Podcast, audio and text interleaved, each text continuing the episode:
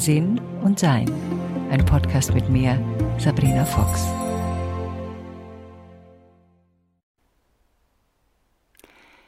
Es gibt Zeiten in unserem Leben, da erspüren wir uns mehr und an wieder anderen erspüren wir uns weniger. Das hat sehr viel damit zu tun, wie weit wir in der Lage sind und wie weit wir bereit sind, unser eigenes inneres Leben und Gefühlsleben auch wirklich anzuschauen.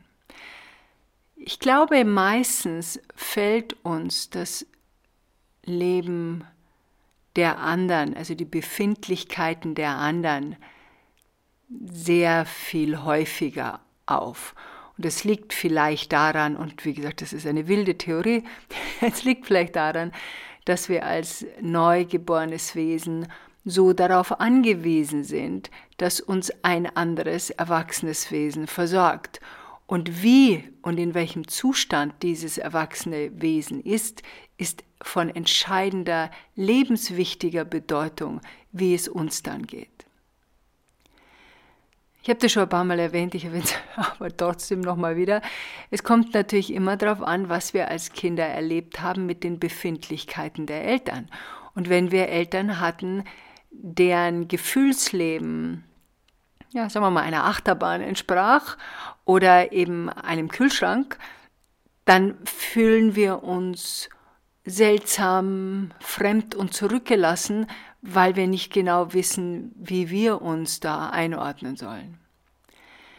Ein spirituelles Leben bedeutet in erster Linie, in erster Linie, hm, es ist in erster Linie, es ist schon sehr wichtig, seine eigene Gefühlslage und damit seine eigene Befindlichkeit erst einmal kennenzulernen. Das sind so die Grundsatzfragen im Leben. Was brauche ich? Was will ich? Wie fühle ich mich?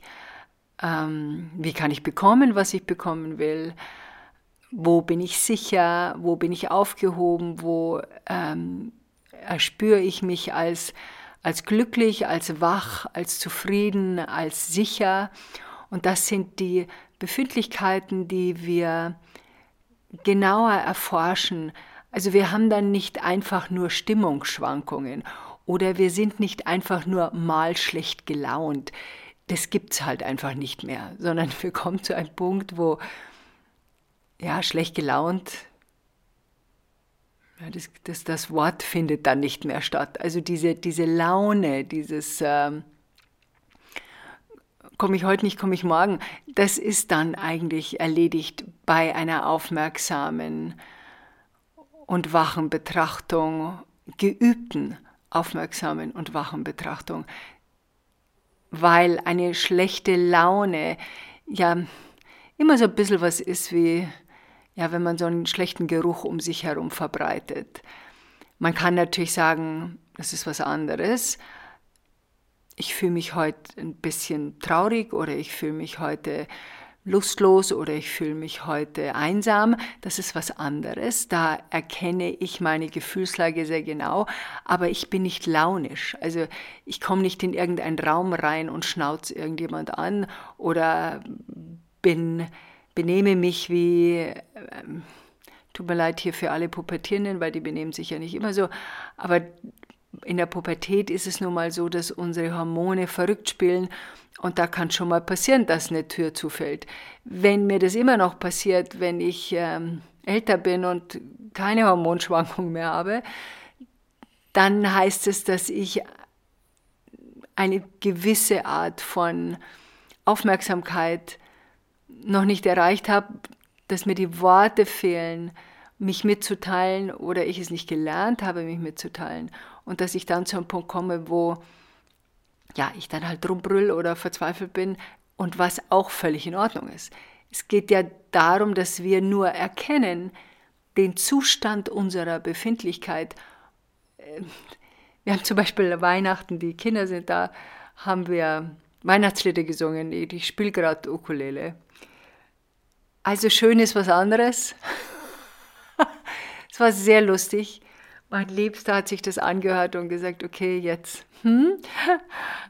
Aber uns hat es Spaß gemacht, aber uns war allen klar, dass sich das nicht gut anhört.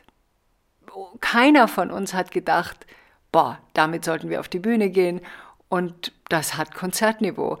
Wir haben uns amüsiert und wir haben gelacht und ähm, das stille Nacht, da mussten wir dann alles weglegen, weil alles an Instrumenten, was wir da hatten, dem Lied einfach gar nicht gut getan hat. Und dann haben wir noch eine einigermaßen harmonische Stille Nacht, Heilige Nacht hingekriegt. Aber die anderen Songs, die wir gemacht haben, das war halt alles wirklich sehr schräg.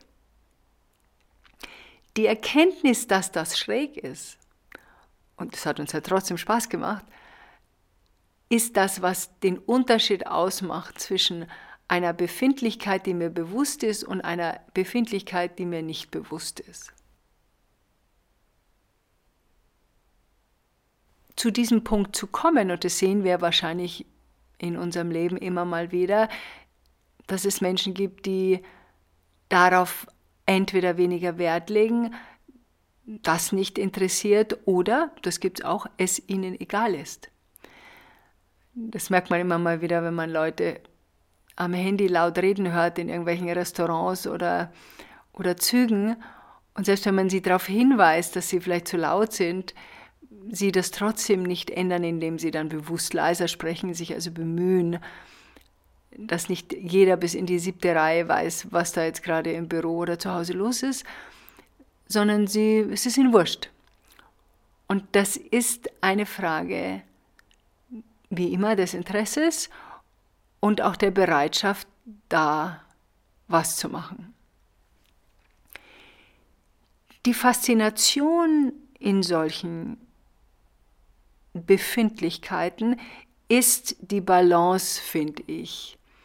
Wie ja, eigentlich alles Balance, eine Frage der Balance ist, zumindest in meinem Leben. Meine eigene Befindlichkeit, also meinen Zustand, meinen emotionalen ähm, Zustand, meinen Wohlfühlzustand oder Nicht-Wohlfühlzustand zu erkennen, meinen körperlichen Zustand zu erkennen und trotzdem noch mitzubekommen, wie die Zustände der anderen sind. Und wenn das alle tun, wird es eine gegenseitige Rücksichtsnahme geben, ohne, und das ist ganz wichtig, ohne dass einer immer nachgibt. Weil wenn eine oder einer, da gibt es einen Podcast dazu, der heißt, äh, muss ich mal schauen, irgendwas mit Eiern, wenn wir auf Eiern gehen, dann beginnen wir unser eigenes Wohlfühlen, also unser eigenes Empfinden und Befinden nicht mehr wahrzunehmen und unterzuordnen dem von anderen. Und es gibt in manchen Situationen, Lebenssituationen, Dinge, wo wir unsere eigene Befindlichkeit unterordnen und zwar gerne unterordnen. Mein liebster Sanko ist äh, in seiner letzten Lebenszeit. Und das ist unser letztes Weihnachten gewesen. Und er wollte noch da sein für dieses Weihnachten. Und jetzt kommt der Punkt, wo er sehr viel mehr Stille braucht. Das bedeutet, dass wir selbstverständlich uns auf seine Befindlichkeit einrichten, weil diese gerade Priorität hat. So ein bisschen wie ein neugeborenes Baby, da wo man auch nicht dann laut durch die Wohnung brüllt, wenn es gerade eingeschlafen ist, sondern Baby schläft, lass uns vorsichtig sein, dass wir es nicht aufwecken. So ist dann eben auch die eigene Befindlichkeit.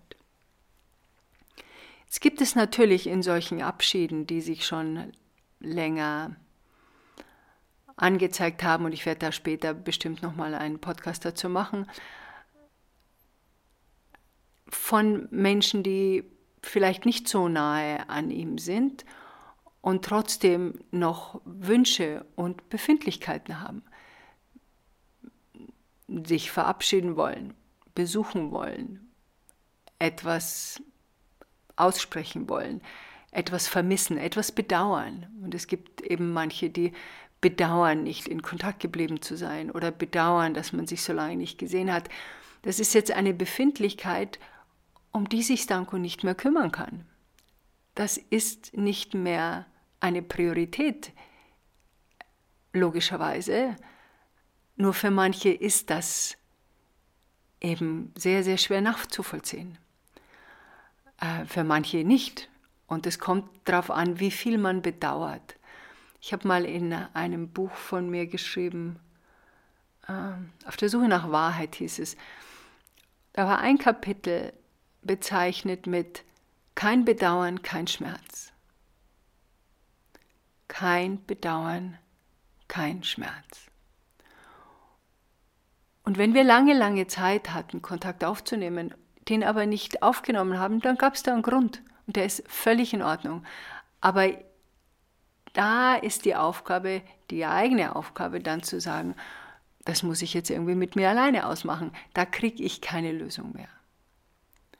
Da passiert nichts mehr, was mich in meiner Befindlichkeit erleichtert, sondern ich muss meine eigene Befindlichkeit erkennen und mit ihr umgehen lernen.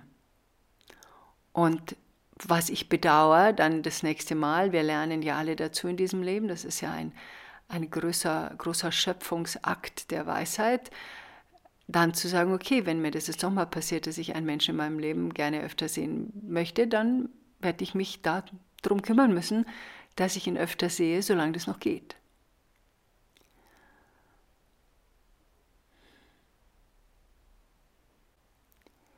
Es ist auch für jemanden, der sich im Prozess der Körperentfernung befindet, ich gehe davon aus, dass die Seele unendlich ist, denn es gibt den Hauptsatz, einen der Hauptsätze der Thermodynamik, also ein wissenschaftlicher Hauptsatz, der heißt, Energie kann nicht verschwinden, sondern sich nur verwandeln.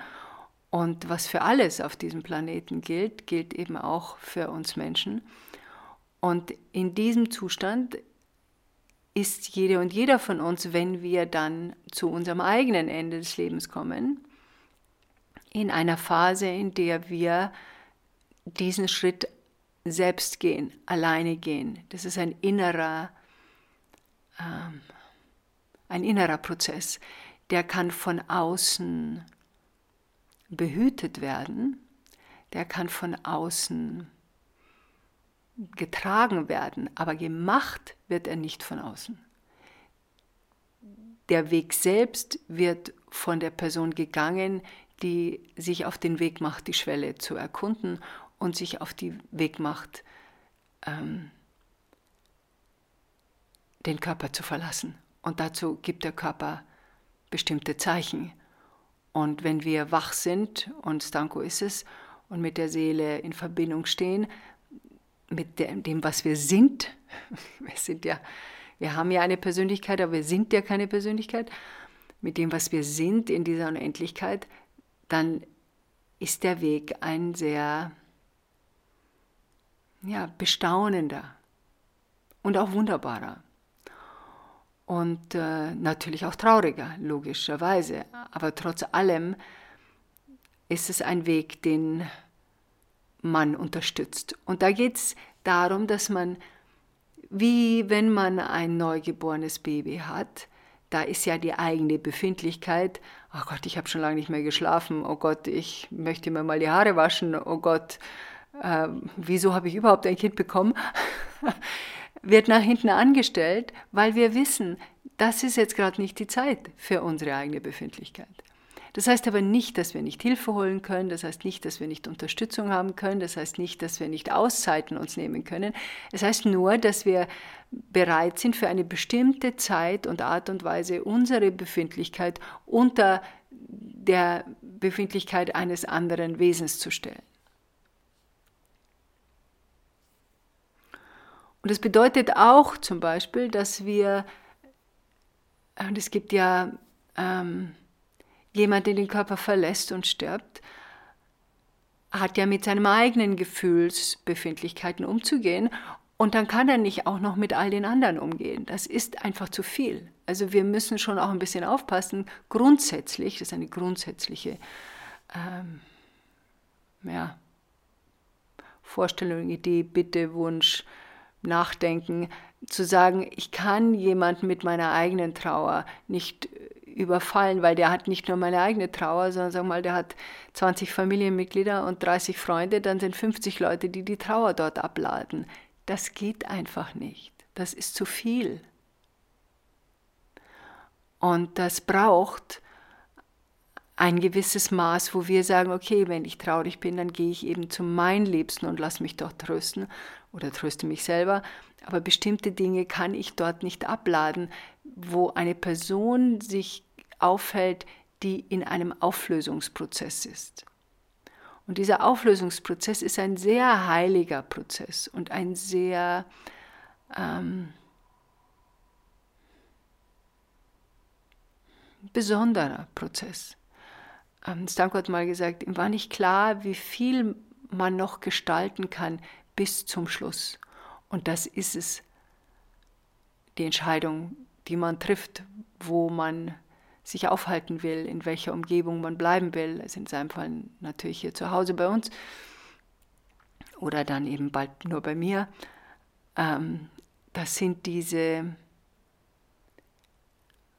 Wünsche, wo das, was wir als, als liebende Menschen und als unterstützende Menschen eben, jetzt habe ich, glaube ich, diesen Satz so ein bisschen verloren, also macht ihn fertig. äh, ja, wie es, ja, wie die Zeit, weil die Zeit wird ja bei solchen Sachen auch sehr verändert. Aber wie gesagt, es wird noch ein anderer Podcast. Wir sind ja am Jahresende und das ist am Jahresende auch immer eine Zeit der Vorausschau wie eine Zeit der Rückschau. Und wenn wir zum Beispiel sagen, die und die Person würde mir abgehen, wenn sie nicht mehr da ist, aber ich sehe sie zu selten, dann ist es vielleicht jetzt eine gute Gelegenheit, ein paar Pläne zu machen, um sich häufiger zu sehen. Wohl wissend, dass es natürlich auch darum geht, ob die Befindlichkeit des anderen oder der anderen auch dahin geht, dass man sich häufiger sehen will. Vor vielen Jahren habe ich mir angewöhnt, dass mir klar wurde, dass jeder sein eigenes Leben lebt. Und selbst wenn ich jetzt jemanden sehen will, die vielleicht gerade keine Zeit haben. Das ist mir besonders klar geworden, wie ich aus Amerika wieder zurück nach Deutschland kam und meine Freundinnen und Freunde natürlich ihre eigenen vollen Kalender hatten und sie zu mir auch sagten, wir müssen dich jetzt erst wieder unterbringen. Und das war ganz spannend für mich, weil ja, das fühlte sich auch für mich so an.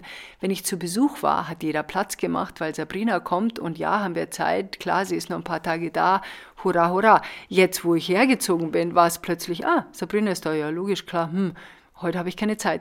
Also das war sehr interessant für mich und dann und um das zu begreifen, habe ich darüber nachgedacht natürlich und erkannt, die Leute, es wartet niemand auf mich und das ist völlig in Ordnung so. Das hat nichts damit zu tun, dass ich nicht nett oder interessant oder nicht, äh, dass sie mich nicht mögen. Das hat einfach damit was zu tun, dass sie mit ihrem eigenen Leben beschäftigt sind. Ich habe äh, in der Zeit vorgestern, glaube ich, gelesen, einen, ähm, einen Satz, den eine Frau geschrieben hat, dass ihre Tochter mit 14 oder 12 ihr mal gesagt hat, in, in, im Zorn, Mama, ich bin mein eigener Mensch.